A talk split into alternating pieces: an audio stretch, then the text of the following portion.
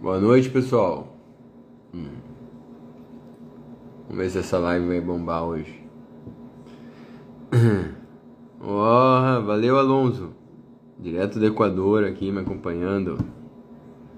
Graças.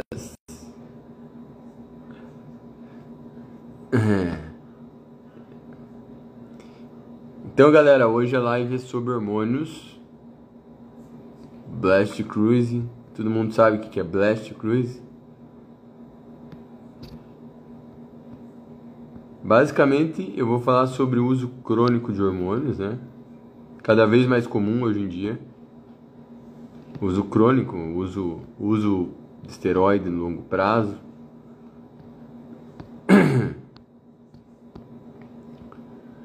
É. Então, deixa eu, deixa eu fixar o comentário aqui. Ops. É. Isso aqui não vai ser uma live, vai ser uma, uma aula.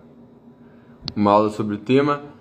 Esse tema é um tema que quem já tem meu livro de hormônios é, já deve e leu o livro. Esse tema está no último capítulo. Também falei sobre isso no e-book Testosterona. Então, quem tem o e-book Testosterona também leu com atenção vai lembrar disso. E é um tema que eu abordo numa aula do Nutriflix nova, né? Então a aula está com informações é, atualizadas. Claro, eu também falo sobre isso na pós-graduação de bodybuilding, né? Então quem quem quiser saber mais depois sobre o assunto, tem esses meus materiais e tem a aula no Nutriflix, tá? Essa aula no Nutriflix aí ficou uma hora e meia quase. Então vamos lá, pessoal, vamos falar sobre o uso de hormônios. Eu vou tirar os comentários. Né? Alguém já pediu ali para tirar os comentários. É... vou tirar porque atrapalha aqui também minha concentração. E uma dica importante, pessoal, Nutriflix é uma plataforma de aula que eu montei com o Felipe Almeida, estilo Netflix. Cadê aqui? estilo Netflix, então você tem acesso a várias aulas, não é só de nutrição, como vocês podem ver, tem essa aula de hormônios, tem outras aulas de hormônios lá, é, e tem aulas de fisiologia do exercício, né? tem aulas relacionadas à farmacologia, é, aulas de bioquímica, metabolismo, aulas com uma didática muito acessível, até quem não é da nutrição, quem está começando no curso, aproveita muito, tá, pessoal? Então, Nutriflix, eu acho difícil hoje ter uma plataforma do nível da Nutriflix, né? Desculpa os meus concorrentes, mas do nível da Nutriflix, sendo que você tem duas grandes referências aí, como eu e o Felipe Almeida, conduzindo a plataforma.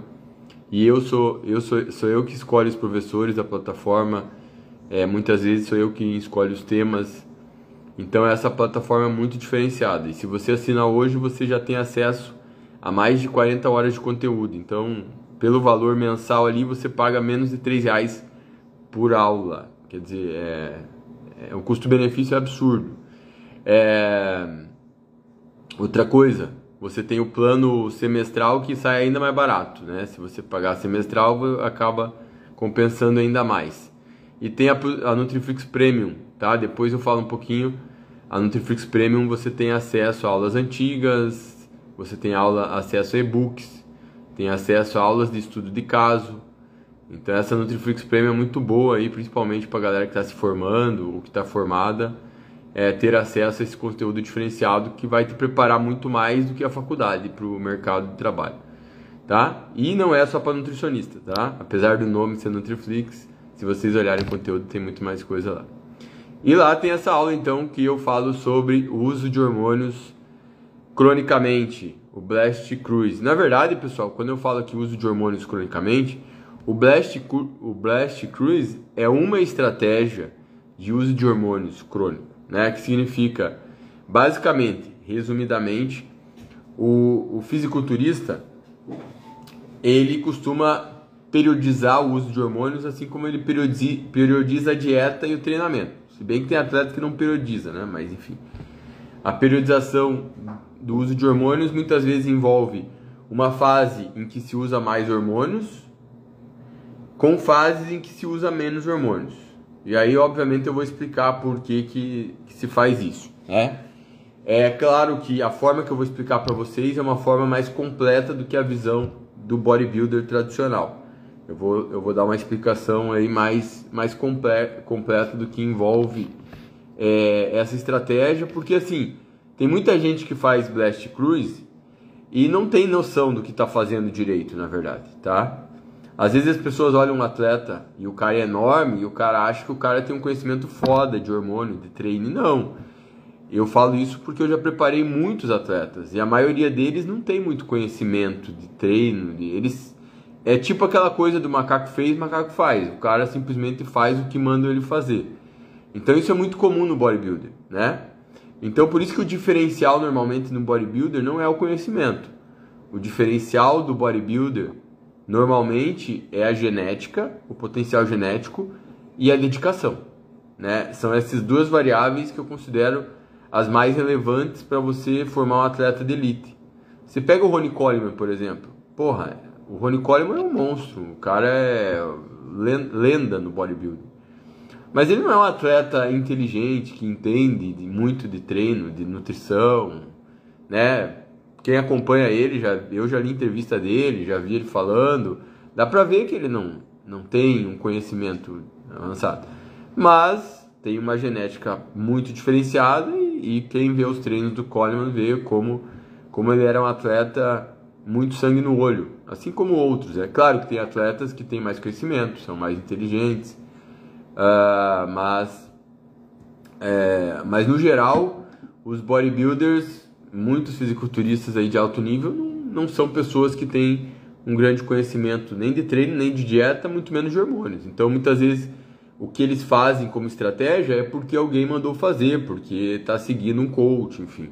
É, obviamente, normalmente o coach é uma pessoa mais esclarecida, mas os coaches do bodybuilding também, eles trabalham muito com empirismo, muito, muito achismo, né? Isso é normal e esse, esse achismo às vezes é assertivo e às vezes não, né? É, mas uma coisa que eu, que eu me preocupo muito hoje é com a questão da saúde, porque no bodybuilding tem muitos coaches, a maioria talvez, que não se preocupa muito com a saúde do atleta. O cara quer saber de resultado, tá? Então essa estratégia de, de, de Blast Cruise, pessoal, é uma estratégia que você alterna períodos que se usa mais, que seria o Blast, a explosão, né, a tradução, né? Com fases que se usa menos, que é o Cruise, que seria uma ponte entre ciclos, certo? Agora, o que é exatamente, o que se usa no Cruise, o que se usa no Blast, isso pode ser muito variável, tá? Mas a grosso modo, o Blast Cruise é você alternar entre um uso maior de hormônios, é, um ciclo, por exemplo, com do, dois ou mais hormônios, com uma fase com um menor uso de hormônios, tá? Já vou, já vou explicar qual que é a ideia de se fazer isso, mas algumas coisas já são bem intuitivas.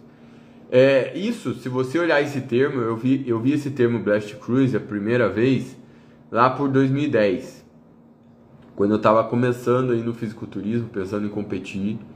É, eu lembro de, não sei se foi um amigo meu que mandou, acho que foi um amigo meu que mandou um, um texto para mim sobre isso, escrito pelo Dante Trudel, enfim. E o cara falava sobre Blast Cruise, mas de uma forma que eu li assim, achei meio estranho né? Mas era a primeira vez que eu tive contato. Com o tempo eu fui percebendo que, na verdade, os atletas das antigas, eles faziam o Blast Cruise, a galera dos anos 80 já, por exemplo. É, só que eles não chamavam por esse nome, né? Eles faziam, eles tinham fases que eles estavam se preparando para competir ou estavam em fase de grande massa muscular que eles usavam mais e aquelas fases que não estavam é, muito preocupados em competição, queriam dar um descanso, que eles usavam menos, normalmente só texto.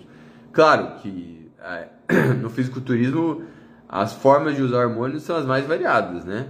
É, e, e, obviamente envolve muito achismo, até porque a gente não, não tem muitas vezes como se apoiar na ciência para montar um protocolo, por exemplo, tá? É, a ciência, o conhecimento que a gente tem científico, quem lê meus livros, meus materiais, sabe que a gente tem bastante informação que hoje dá para aproveitar, é, pensando no bodybuilding, mas tem muita coisa que é um terreno a, a ser explorado, tá? E, e, muita coisa não, a gente não vai realmente é, saber porque não, não há interesse da indústria em ficar em querer saber, por exemplo, como um cara responde com um determinado protocolo de hormônios que vai prejudicar a saúde dele. Tá certo? Então, assim, é, quando a gente volta na história do, do uso de hormônios, é, o uso dos, dos esteroides, os esteroides foram os primeiros hormônios, fármacos utilizados pelos fisiculturistas, começou lá no final dos anos 50, início dos anos 60, né? Antes do Mr. Olympia. O Mr. Olympia, a primeira competição em 1965.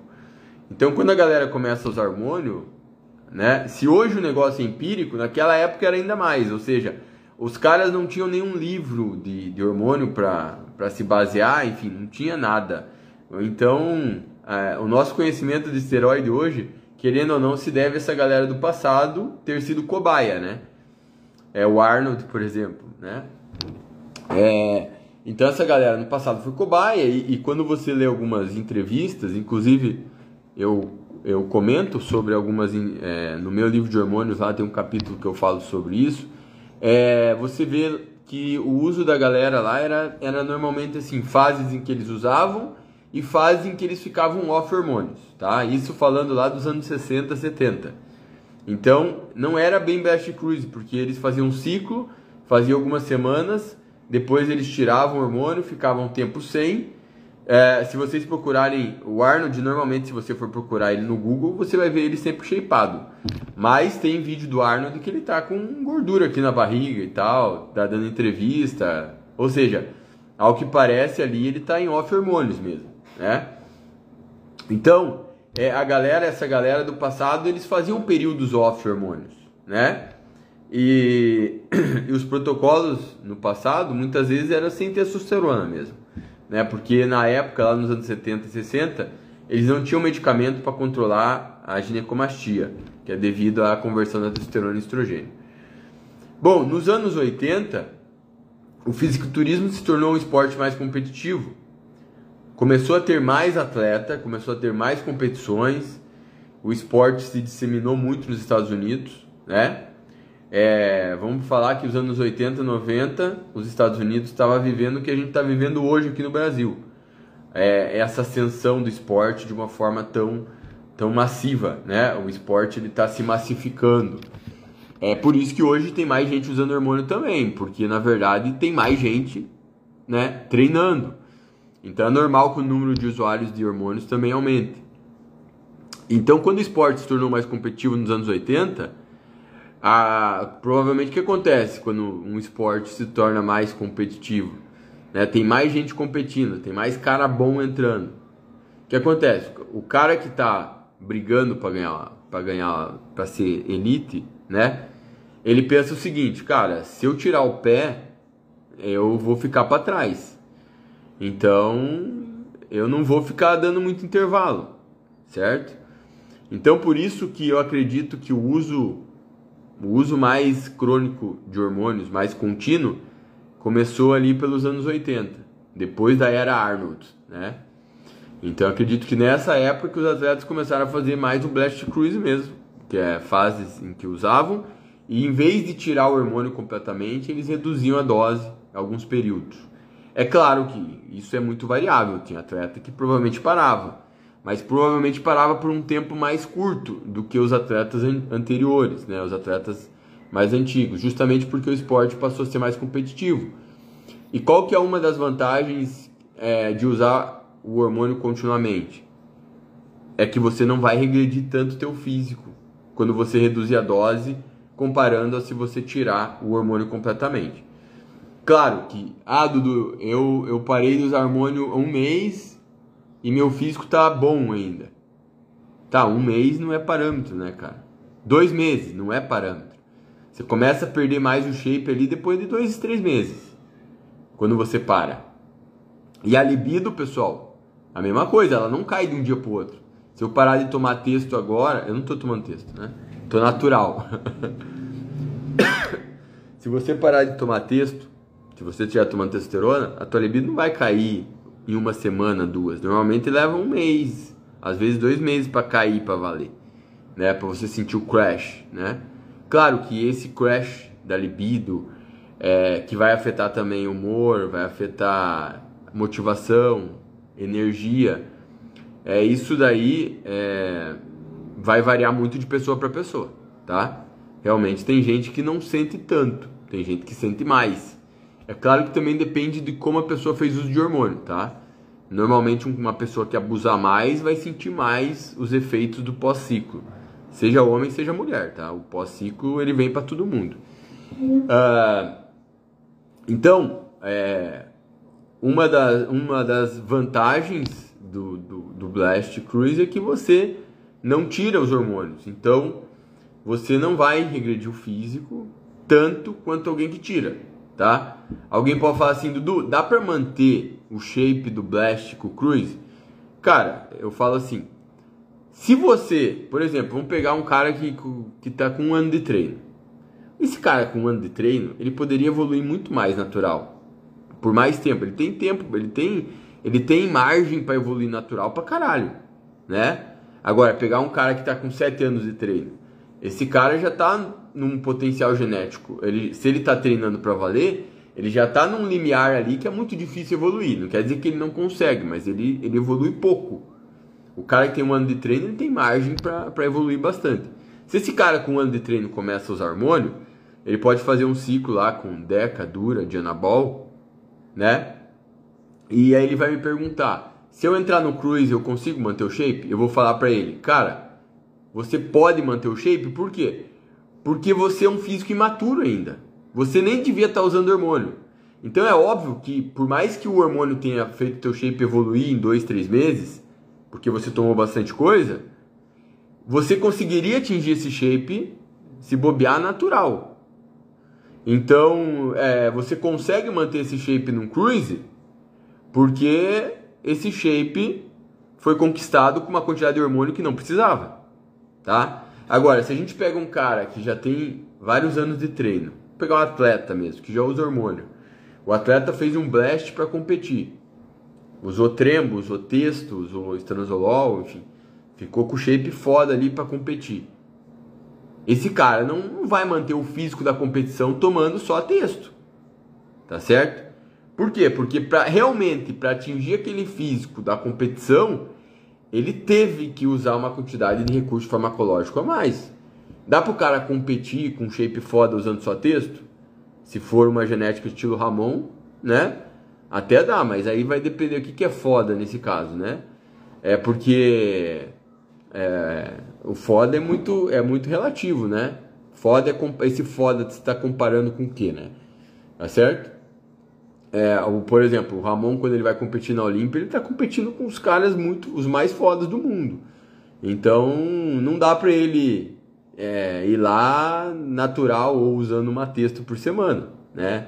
Por mais que ele tenha uma genética do caralho, ele está competindo com os caras que tem uma genética do caralho. É, esse é o ponto. Então, por isso, sempre a galera às vezes fala assim: Dudu, dá pra ter um físico foda natural? Quer dizer, o que, que é foda pra você? Dá pra ter um físico foda com uma dura por semana? O que, que é um físico foda pra você? Se você faz uma pergunta dessa pra mim, eu, eu, eu não consigo visualizar o que, que é foda pra você. Uh, então, primeiro, tu tem, tem que ter noção, né? O que, que você visualiza como um físico foda. É, enfim. Mas, enfim, pessoal.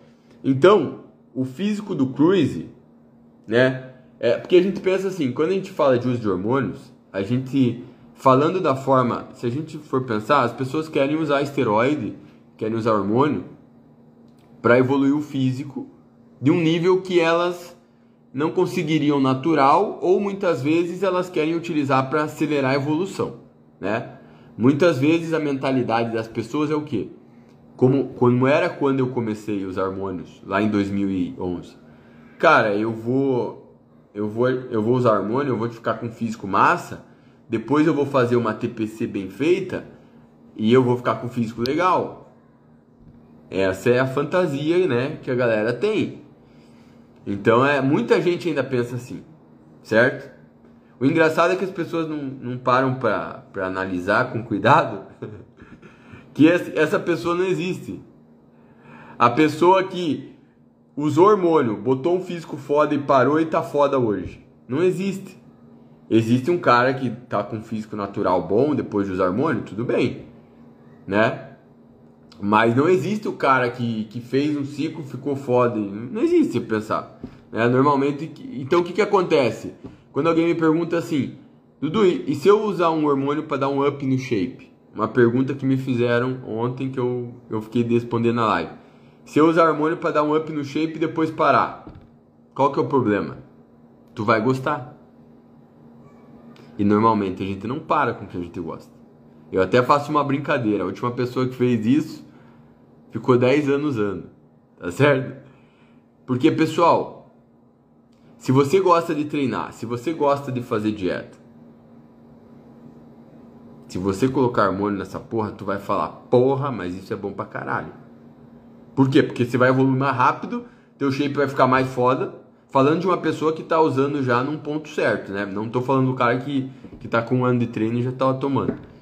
Falando de uma pessoa que tá lá treinando, três anos, quatro anos na pegada e começou a usar, porra, foi o meu exemplo, por exemplo, eu, eu fui usar esteroide, eu comecei a treinar em 2005, tive uma evolução foda de 2000, natural de 2007 a 2010 e comecei a usar hormônio só em 2011. Então, tipo, eu tinha seis anos de treino natural, sendo que três, quatro anos, três foi foi na pegada, tipo dedicado.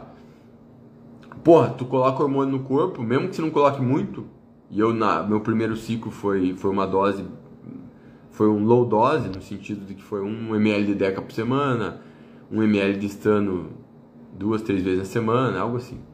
É, e eu falei, porra, já é já é uma evolução mais rápida do que o natural, bem mais rápida do que o natural. Então tu já fica deslumbrado com isso. E o esteroide, ele ele aumenta aquela nossa sensação de poder, né? A gente sente, caralho, cara, principalmente o cara estiver tomando trembo, né? Tá seca. O cara olha no espelho e fala, porra, o shape tá foda, tá denso. Claro, né? Tem nego que é iludido, né? O cara nem tá. às vezes, a gente, quando a gente tá evoluindo, né? Às vezes a gente nem tá tão bom assim, né? Mas é, é, é a gente compara com como a gente tava antes e a gente se acha foda. Então essa sensação, tanto que tem cara que tem uma vigorexia mais extrema, às vezes o cara tem um shape muito foda, mas ele se vê como um shape zoado, né? Então muito da questão de como a gente se vê tá, tá na cabeça, na real, né? É... Então, você toma hormônio, você tem essa, esse efeito, e os, o, os esteroides, eles causam dependência psicológica, né? Eles não têm tanto um efeito de causar uma dependência química, mas eles têm uma, um, uma, uma grande força para causar uma dependência psicológica. É, claro que esse grau de dependência psicológica vai variar muito de pessoa para pessoa. Mas, por exemplo, eu mesmo, para parar de usar hormônio, eu tive que lidar com essa, essa parte é, psicológica, né? Justamente. Por quê? Porque não tem como eu falar para vocês, ah, eu parei de usar texto porque eu não gostava de texto. Não, não. Faz sentido, né? Eu fiquei oito, eu fiquei vários anos usando testosterona porque eu gostava, né? Ah, eu tive outras motivações.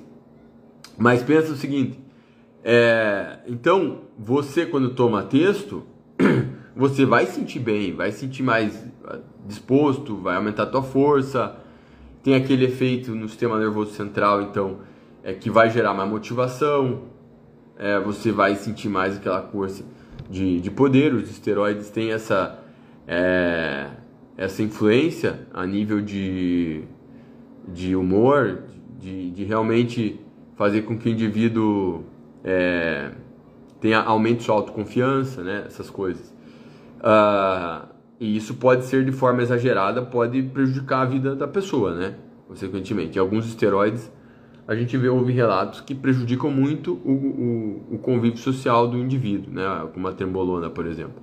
Mas outros esteroides também podem causar problemas nesse sentido, inclusive aumentando a agressividade. Mas esse efeito de agressividade ele é superestimado. Normalmente o cara não vai ficar agressivo só porque está tomando testosterona, embora alguns indivíduos podem né, ficar mais agressivos do que outros. Uh, então, esse, esse efeito do esteroide, além do fato de, de como uh, você vai se perceber tomando esteroide, né? Como teu físico vai evoluir mais rápido.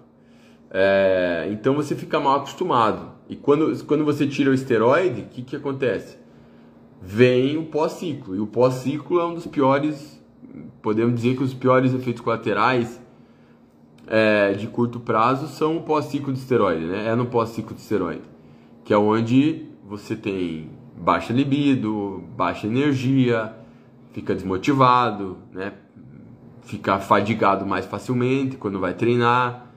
Então, porra, eu passei por um pós-ciclo aí recentemente e foi um período chatinho, assim. Foi um período, em algumas fases, foi até bem, bem ruim, assim, né? É... Então, para mim, o que mais pegou no meu pós-ciclo foi a libido. Ficou baixa há muito tempo. E hoje a minha libido, tipo, é difícil comparar porque eu usei hormônio muito tempo, né? Mas eu sinto que ela, ela, ela tá mais normal, mas ela é normal baixa, perto do que era antes, né? É, então, claro, ela veio numa melhora, né? Mas teve um período mais crítico que ficou muito bosta. Claro que eu já sabia que isso ia acontecer, então, uma coisa que às vezes as pessoas ficam preocupadas, eu atendo bastante indivíduo que às vezes para de usar hormônio e o cara fica preocupado porque ele tem, ele não tem, ele, ele acha que a libido não vai mais voltar, né? Ela, ela volta, mas normalmente ela demora, né? Em algumas pessoas pode demorar bastante, principalmente num cara que usou esteroide por bastante tempo. Um cara é uma mulher, né? Mulher também tem, tem mulheres que se usaram esteroide muito tempo, quando tirar, a libido pode ficar baixa aí por uns bons meses, né? Então é bom se preparar psicologicamente para isso, né? Mas enfim, pessoal, é, quando você é, para de usar hormônio, você tem esses vários efeitos no pós-ciclo. E isso faz com que o cara queira usar hormônio de novo, né? Porque o pós-ciclo, eu falo, o pós-ciclo é o inferno do bodybuilder, né? É, então é, o cara ele, ele passa pelos colaterais pós-ciclo e fala, porra, minha libido tá baixa, não consigo treinar direito, porra, vou voltar a texto, né? Então esses efeitos você pode sentir até no cruise, mas obviamente você vai sentir uma intensidade menor. Se você estava usando uma dose muito alta e, e, baixa demais, você pode sentir também esse crash. Obviamente é um crash mais suave do que o cara que, que parou totalmente, tá certo? Então, é, esse, esse pós-ciclo ser tão problemático que faz muitas vezes a pessoa voltar a usar esteroide. Ou não parar de usar esteroide, né? Porque tem cara que fala assim, não, eu, eu não uso direto, eu, eu paro. Né? O cara para dois meses. Dois meses é a mesma coisa que não parar, né? Porque se você, você faz um ciclo de duredeca, quando, leva uns uns dois meses para cair mesmo o nível de hormônio. Se eu volto a tomar de novo, é a mesma coisa que você nem saiu do ciclo. Então, é. Parar dois meses é a mesma coisa que não parar, né? Tá, então, agora falando do, do Blast Cruise de uma forma aqui mais crítica, né? Por que que. Vamos falar no, de uma forma mais completa, porque tem muito, tem muito bodybuilder que visualiza o Blast Cruise de uma forma mais superficial, né? Como um período de usar mais hormônios para melhorar o shape ou para competir, né? É, com períodos de menos dose por descanso e às vezes até pensando em economia, né? Porque no cruise você está economizando usando menos. É, mas qual que é a vantagem do cruise também? Pensando, porque assim, ó, pessoal, tem atleta que não faz blast cruise, só faz blast. É o cara que ele só troca o hormônio. E não é, isso é comum, tá? É o atleta que ele não reduz dose normalmente. Reduz, mas quando reduz não é grande coisa. É o cara que tá lá, ele faz um off texto, deca de anabol, aí ele já depois troca os venenos, né? Vai trocando veneno. E muitas vezes essa troca é no empirismo, não tem muito porque o cara trocar, ele vai lá e troca porque ele acha que vai melhorar mais o físico. O que faz mais diferença se você está fazendo off-season, por exemplo. Não, trocar o hormônio, normalmente, dependendo do que você vai trocar, não vai fazer diferença no shape. O que vai fazer diferença mesmo é mudar a dieta e o treino. É, isso faz mais diferença.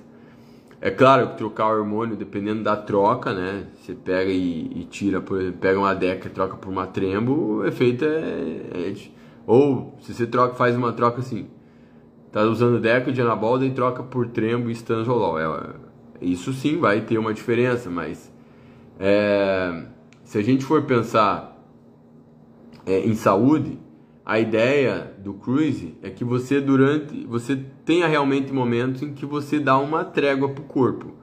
Essa trégua ela não é uma retirada completa dos hormônios, mas é uma redução da dose e normalmente o cruise ali em homens é, varia obviamente a dose porque depende muito aí da, do atleta da percepção que ele tem mas normalmente ali no cruise o cara vai usar 250 mg de testosterona 300 mg às vezes 200. Tem cara que faz o cruise em dose de TRT, só que daí você já baixou bastante, né? É, então uma dose de cruise ali padrão ali fica em torno de 200 a 300 miligramas de testosterona.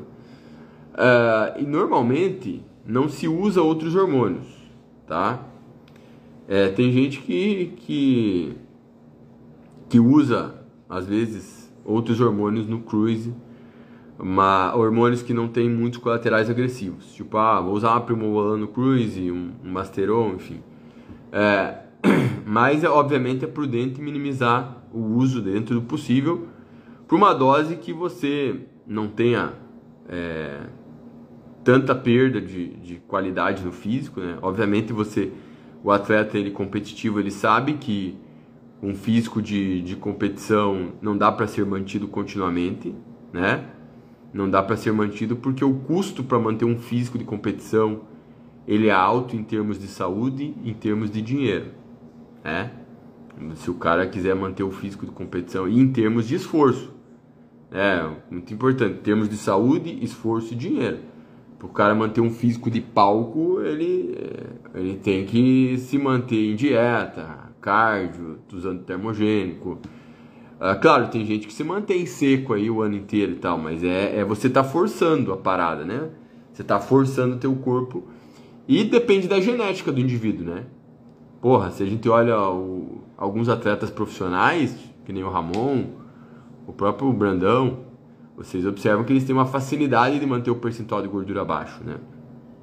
Tá certo? Mas ainda assim, não é naquele nível de condicionamento do palco. Mas tem atleta que em off fica com o glúteo fibrado, né? Então isso daí também é muito pela genética, né? É, falando do, dos atletas né, mais diferenciados. De qualquer forma, é, a ideia do cruise é você tirar o pé do, do acelerador, né? Para você justamente é, não tá ali usando muito recurso farmacológico. Quando eu falo de recurso farmacológico, não é só esteroide, né? Porque o bodybuilder ali na, na fase de, de pré-competição ele vai usar hormônio tiroidiano, vai usar, às vezes vai usar GH, enfim, vai usar outros estimulantes, enfim. Então, obviamente não é legal para a tua saúde você tá usando uma alta carga de recurso farmacológico continuamente, né? Então, é, você você está estressando muito o teu físico e está sobrecarregando principalmente o teu sistema cardiovascular. Tanto que eu vou falar disso daqui a pouco, né? A maior, o maior risco quando a gente fala de longo prazo é sobre o nosso sistema cardiovascular, né? E o bodybuilder com certeza tem um risco aumentado em relação ao indivíduo que não usa hormônios. E esse risco pode estar bem aumentado. Beleza? Então, usar hormônios cronicamente envolve danos à saúde.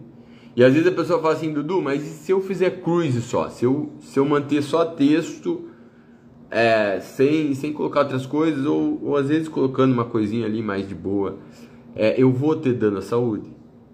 Cara, é, eu não. Eu não é, obviamente você é, vai ter muito menos dano do que uma pessoa que não usa. Do que, desculpa, que uma pessoa que usa muito. Mas, muito provavelmente você vai ter algum dano. Tá? Mas eu não estou falando do cara que usa por dois meses e para e nunca mais usa. Estou falando do cara que vai usar continuamente. Porque assim, ó, às vezes as pessoas falam assim, tá, mas tem estudo mostrando que o cara usou 10 anos Durateston e teve problema? Não tem e não vai ter, né, pessoal? Ninguém, os caras não vão fazer um estudo por 10 anos com fazendo o cara tomar uma dose suprafisiológica de testosterona para ver o que vai dar. Não vão fazer. Mas a gente sabe que essa dose suprafisiológica ela gera algumas alterações já no curto prazo, que são desfavoráveis à saúde cardiovascular.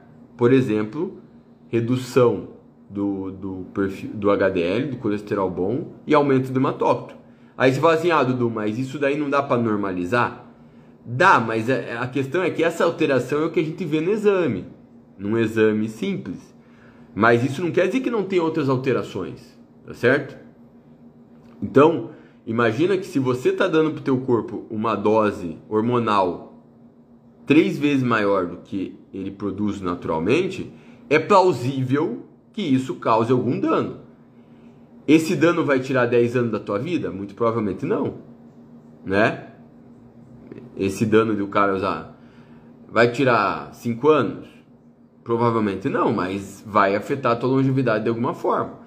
É, é o que eu tô falando, pessoal, é justamente para aquele cara chato que fala assim: ah, mas não, não tem estudo clínico randomizado mostrando isso. Bom, se você pegar a porrada de, de, de, de artigo, de estudo, é, avaliando efeitos dos esteroides, o, aonde que é mais claro o efeito nocivo do esteroide que a gente vê? Em estudos em animais. Porque em animal você pode pegar o animal como cobaia e tacar hormônio no, no animal, né? no rato, no, enfim, em vários animais, você taca hormônio e vê o que acontece, analisa o sistema cardiovascular. Tá, Dudu, a fisiologia do rato não é igual a nossa, não é igual, mas tem muitas semelhanças, tá certo?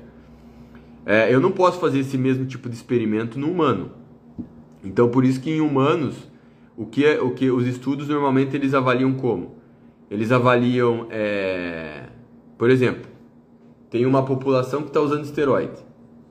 E eu comparo com uma população que não está usando esteroide. Para eu tentar deixar o negócio mais parecido, o ideal é que, tipo, os usuários de esteroide, eles treinam, obviamente, e essa população que não usa esteroide também treine. E de preferência tem o mesmo nível de treinamento.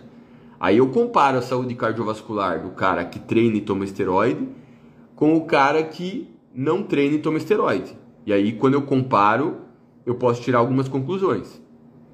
E normalmente esse tipo de estudo mostra o quê? Que o cara que treina e toma esteroide, ele tem uma saúde cardiovascular pior do que o cara natural, né, que treina. Tá? E mais interessante, quando você tem ex-usuário de esteroide, o ex-usuário ele também tem uma saúde cardiovascular pior do que o natural. Mas a saúde dele já é melhor do que o cara que está usando esteroide ainda. Então imagina aí que você, eu parei de usar esteroide. Você que está me assistindo aí está usando, certo? Provavelmente, claro que isso vai depender de, por exemplo, você começou mês passado, não dá para comparar comigo que usou 10 anos, mas vamos, vamos pegar um cara aí que tem tá usando esteroide há 8 anos. Eu usei mais ou menos aí 10 anos, que seja. Mas eu parei. Comparando a minha saúde com o do cara que está usando, provavelmente a minha saúde será menos pior. Tá? Então a gente tem um certo grau de reversibilidade. Alguns, algumas alterações é, fisiológicas, morfológicas que o esteroide causa no organismo, elas são reversíveis, né? Como as alterações de perfil lipídico, pressão arterial, parcial, né? Pelo menos parcialmente, às vezes totalmente reversíveis. Mas as alterações diretas sobre o músculo cardíaco, né? As alterações ali, o esteroide pode causar a morte da, dos miócitos, das células do coração, pode causar, é, o esteroide pode enfraquecer o coração, o cara que usa esteroide tende a ter um coração mais fraco, é, parcialmente são reversíveis, tá? Mas são alterações que podem, algumas podem não ser reversíveis, tá certo? Então é, é claro, né, pessoal? Quem usa, quem usa bastante, quem faz blast cruise, certamente tende a ter uma piora. Por que, que eu falo tende? Porque tem fatores genéticos. Por exemplo, imagina aí que, que isso é uma coisa importante para quem usa esteroide cronicamente, tá? Ó, ó. Imagina o seguinte: você não. Teus avós morreram com 60 anos. Tá, vamos pegar quanto? Vamos falar aí que você tem uma avó de 70 anos que tá viva mas você tem três avós que morreram ali na faixa dos 50, 60 anos. Morreram do quê? Doença cardíaca. Um morreu de derrame, um morreu, dois morreram de infarto. Meu amigo, se preocupe. Porque teu histórico familiar é desfavorável. Tá certo? Então você tem que se preocupar. Por quê? Porque a genética influencia bastante nesse ponto. Se pergunta para mim se eu tenho avô. Não tenho nenhum vivo. Né? E eu não sou tão velho assim, tenho 39 anos. Mas a, a minha, minha, última avó, minha última avó morreu em 2001. Quando eu tinha 17 anos. Ela morreu na faixa de 60 e pouco. Morreu de derrame. Tive os pais da minha mãe, a, meu avô, minha avó, morreram também doença do coração. Na faixa dos 60 anos. E eu tenho um vô por parte de pai, meu, o pai do meu pai, que morreu do câncer do pulmão, com 58 anos. Então a minha família é, não, não é uma família de exemplo de longevidade, tá certo? Então se, se teus avós morreram jovens, já é a tua genética de longevidade. Claro, vamos considerar acidente, né? Mas falando aí de. Eu tive três avós que morreram de doença cardíaca. E um morreu de câncer do pulmão, né? Na faixa dos 60 anos. Certo? E minha avó comia bastante banha de porco, né? Tem, tem gente que gosta de dar exemplo, né? Ah, minha avó come banha de porco e tá com 100 anos, né? Mas os meus comiam banha de porco e morreram ainda com 60. Mas enfim, pessoal. Esse é um parâmetro também que você usa, né? Que você fala assim, porra, meus avós morreram de doença cardíaca com 60 e poucos anos, é bom se preocupar, né? Agora, o cara faz uso de hormônio. Os quatro avós, tem, vamos vou pegar um exemplo extremo aí.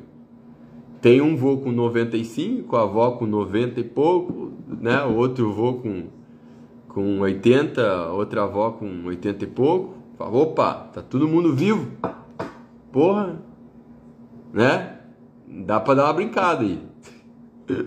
É foda, né? Mas assim, tô, o que eu tô falando é, é justamente falando de uma forma é, mais sensata sobre o uso, né? Porque vocês sabem que eu não, não gosto de, de, de banalizar, jamais. Uh, mas também não gosto daquela visão conservadora do cara que fala assim, ó, bomba faz mal e pronto. Óbvio que faz mal né? Mas o cara que fala isso também é o cara que vai lá e enche a cara no final de semana. Quer dizer, velho, álcool faz mal pra caralho também. Então, assim, na verdade, a nossa sociedade é muito hipócrita, né? Ou seja, tem muitas pessoas que adoram apontar o olho ali, ó, o cara é bombado, né? Velho, foda-se, cada um tem suas escolhas. Mas é óbvio que quando a gente fala de uso de hormônio, até quando a gente fala de uso de outras substâncias, né? Você pode fazer o uso consciente aproveitar a sua vida até certo ponto, né? Mas, por exemplo, tem gente que fala assim: ah, o importante é, é viver bem. Velho, mas eu, por exemplo, me preocupo com longevidade. Por quê? Justamente porque eu gosto da vida que eu tenho. Então eu tô preocupado em viver mais. Isso foi uma das coisas que me motivou a parar de usar hormônio. Porque eu poderia falar assim, ah, Dudu, mas se você usar um pouquinho ali, é, você consegue minimizar dano à saúde. Consigo, mas eu, tô correndo um risco que eu não quero. Que eu não, não, eu não acho que vale mais a pena, né? Mas eu não me arrependo de ter usado esteroide, até porque senão eu não estaria aqui falando para vocês sobre isso, né? A minha experiência pessoal conta muito no meu conhecimento. Contou muito no meu conhecimento. Então eu acho que é, essa escolha que eu fiz é uma escolha bem madura já, né? Mas eu jamais vou condenar alguém que queira usar, porque para mim, velho, na verdade, as pessoas perguntam pra mim, Dudu, o que, que você acha de eu ciclar isso, velho? A saúde é tua, você fode ela como você quiser, entendeu? A saúde é sua.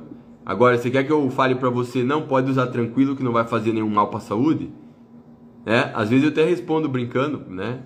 Mas na verdade é sério, é tipo, cara, é melhor não usar porque vai fazer mal pra tua saúde, né? Mas a verdade é que se você está pensando em usar hormônio, você tem que ter consciência que isso vai causar algum dano. Claro que se você fizer um ciclinho ali de oxandrolona, a mulher vai lá, vai fazer muito mal? Óbvio que não. Só que provavelmente você fazer um ciclinho, você vai querer fazer outro. A não ser que você se assuste com os colaterais, porque quem que é o cara que muitas vezes não vai usar o esteroide novo? É o cara que ficou assustado com algum colateral. Ah, o cabelo caiu, a pessoa nunca mais vai querer ver esteroide. Ou O cara que tomou esteroide começou a dar tetinha, gineco, ficou desesperado, não quer mais saber de esteroide. Mas se você usar esteroide e você gostar, fudeu, tu vai querer usar de novo, né? Esse é um problema. Foi o meu caso, por exemplo. No começo, quando eu comecei a usar, eu usava, fazia TPC. Naquela época eu achava que TPC segurava o shape. Obviamente eu vi que não, segurava. Uh, e chegou uma hora ali, 2014 para frente, que eu falei: ah, não, não vou mais tirar. então, mas eu fiquei boa, boa parte do meu tempo usando hormônio, eu fiquei em cruise. Fiquei em cruise por alguns motivos. É, num primeiro momento eu fiquei bastante em cruise porque eu não estava me dedicando, foi na época da faculdade de nutrição. Então eu não, não tinha tempo, não tinha tempo e não tinha mais cabeça para me dedicar para eu, eu, perdi o tesão do bodybuilding assim de, de querer competir e tal. Eu perdi o tesão do bodybuilding, inclusive o tesão de treinar, né? Aquela pira de ir para academia. É, eu perdi em 2014 isso. Eu perdi, talvez porque eu estava preparando muito atleta e focando muito em estudo. Para mim, para mim preparar o shape já parou de ter graça, principalmente e treinar acabou parando de ter graça. E aí eu não, não me dediquei ali, fiquei meio largado, mas eu não quis parar, eu ficava numa dose bem baixa. Aí em 2017 eu tava com o shape 2016, tava com o shape bem zoado, daí eu falei: "Ah, não, vou meter um protocolo aqui para mostrar pra galera aí que, que, eu, que, eu, que eu sei botar shape, né? Não sei botar shape só nos meus atletas. Eu sei botar shape em mim. Eu botei o shape em 2017 com um ciclinho mais conservador. Tinha trembo, mas, mas eu segurei mais na dose, masteron, texto, mas não passou de um, gra, um grama ali de esteroide. É, quem me acompanha há bastante tempo lembra, deve lembrar mais ou menos, foi 2017 e tudo isso está no meu Instagram. Se você voltar lá nas fotos, tu vai ver tu vai acompanhar, vai ver que eu postava da minha dieta, enfim, é, que eu sequei comendo batata frita, não usei termogênico, enfim, enfim. É, e depois dessa fase ali, 2017, eu voltei a fazer cruise, é, segurei mais o shape no cruise, e aí dei uma largada com o tempo, normal, né? E aí em 2019 ali antes da pandemia, eu voltei e falei, cara, agora eu vou botar shape, uh, mas vou botar shape tomando só isso, só texto, 250 mg por semana. Eu fiquei um, uma fase ali usando 500, mas eu fiquei a maior parte do tempo usando 250. Então eu fiquei mais vários anos em cruise, né?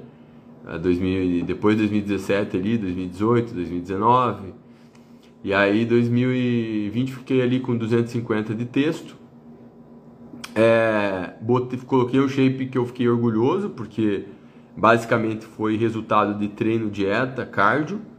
Uh, não teve termogênico também, então também quem me acompanhou aí viu essa evolução. Inclusive durante a pandemia eu consegui, manter o físico, fazendo, mesmo treinando em casa às vezes, mas consegui manter um físico legal. E, e por isso que eu sei hoje, pessoal, que dá para o cara evoluir bastante ficando numa dose em cruise. É que a galera quer o resultado muito rápido. Você consegue evoluir rápido tomando mais, óbvio. Óbvio que você vai evoluir mais rápido tomando trembo com texto e masteron do que tomando só texto. Indiscutível. E catrembo, você. E catrembo, masteron, com mais hormônio, tu leva teu físico a outro patamar. Falando de alguém que já tem um físico bom, já tem um físico maduro, enfim. É, mas uma coisa é fato. Dá para evoluir por muitos anos o físico com uma dose de cruise, né? Mesmo uma mulher ali que vamos fazer, o que que cruise para mulher? Ah, um cruise para mulher é manter ali, se fosse usar uma texta injetável, seria 25 mg por semana. Para homem é 250, 10 vezes mais, né? Mas é melhor usar gel para mulher, né? É, e se for usar uma oxandrolona, que, que é uma dose meio baixa para mulher, que dá para evoluir legal, 5 mg. Só que como a galera não normalmente a galera que normalmente muitas vezes os hormônios é, não tem muita constância com treino e dieta, essas pessoas quando colocam uma dose assim, elas acham pouco. Só que o que acontece? Na verdade, é de duas uma. Ou a tua genética é muito ruim, ou a, a consistência que não é, né? A pessoa não é consistente. É, ou pode ser as duas coisas, né?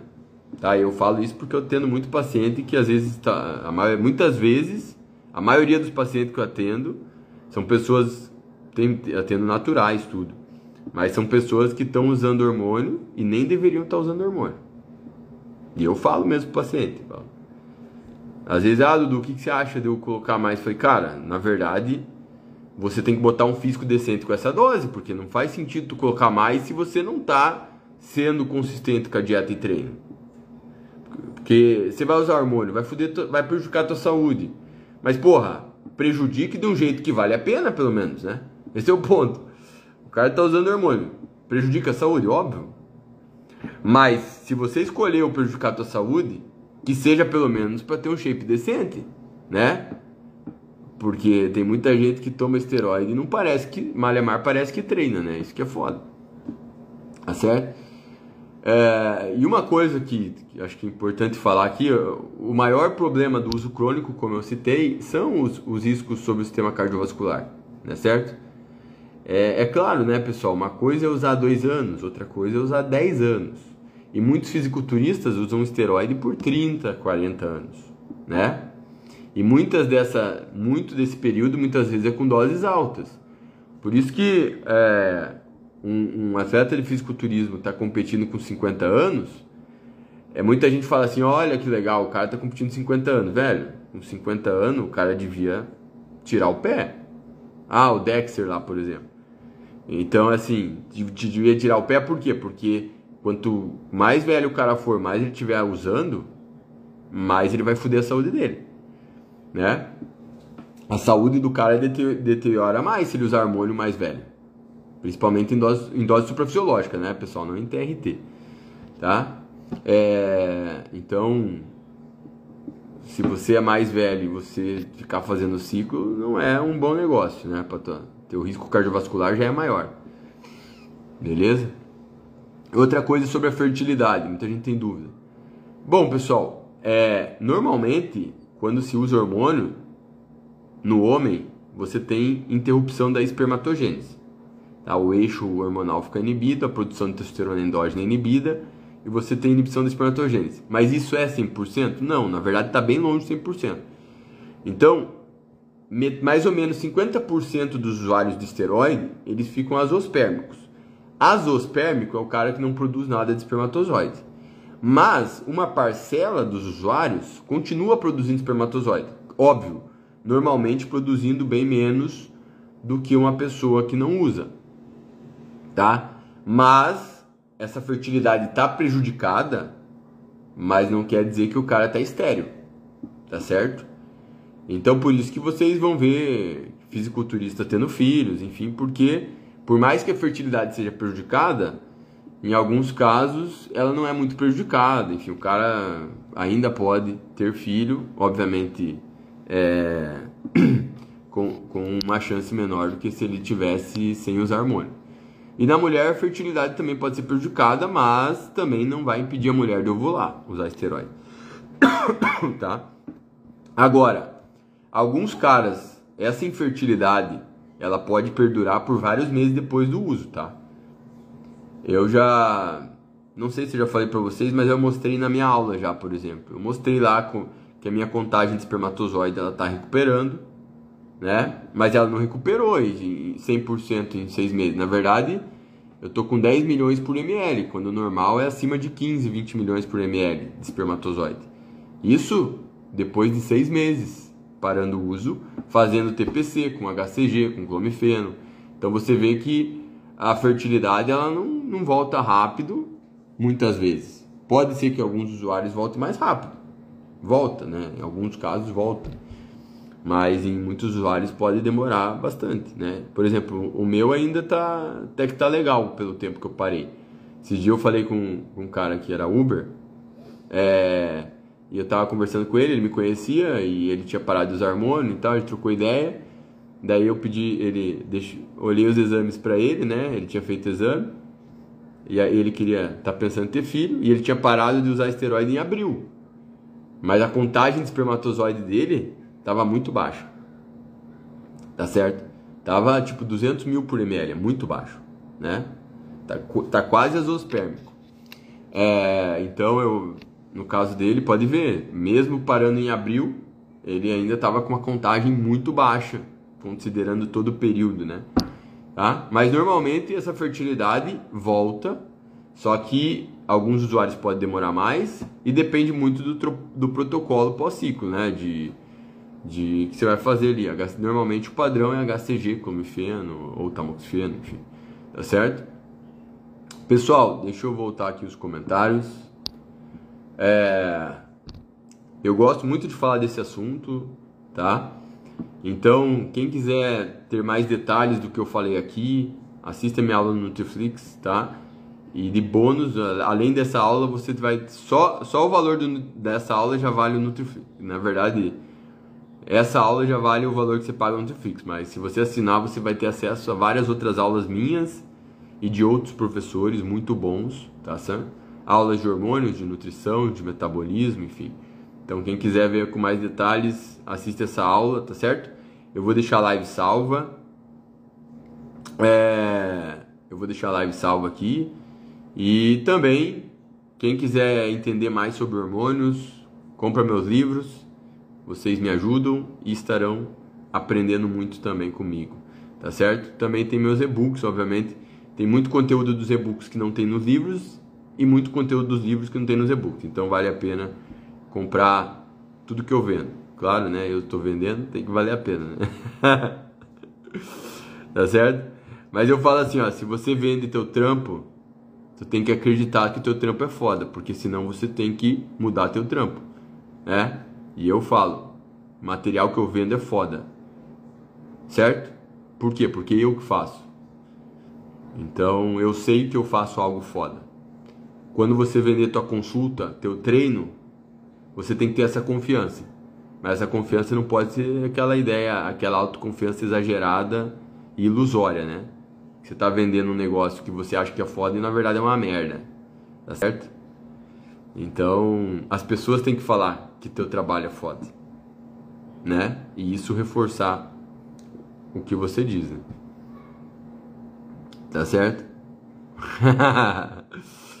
Galera, é isso aí, muito obrigado. Obrigado aí todo mundo que a audiência aí que me deram aí, ó, chegou a 500 pessoas vendo a live.